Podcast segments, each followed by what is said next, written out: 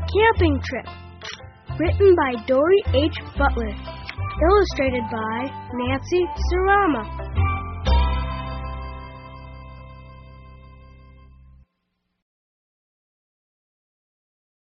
Packing up. We're going camping.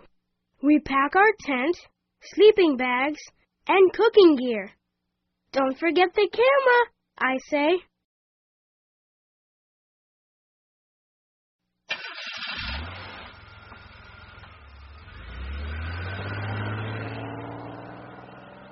We drive to the lake and we set up camp. Click! I take a picture.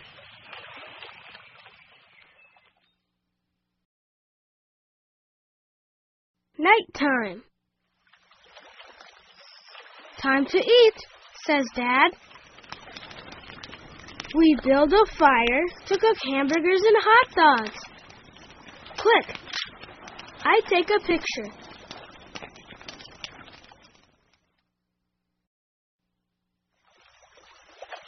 Time for bed, says Mom. We get into our sleeping bags. We look at the stars. Click. I take a picture.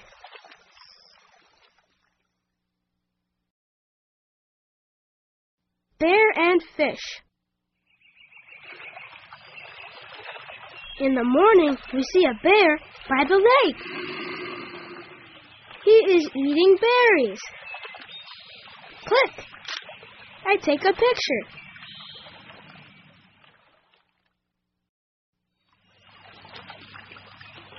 Time for fishing, says Dad.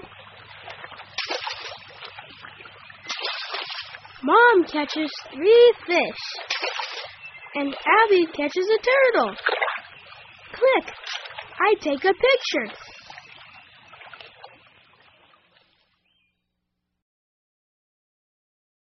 Time to go home. Our camping trip is over, and it's time to go home. Click. I take a picture.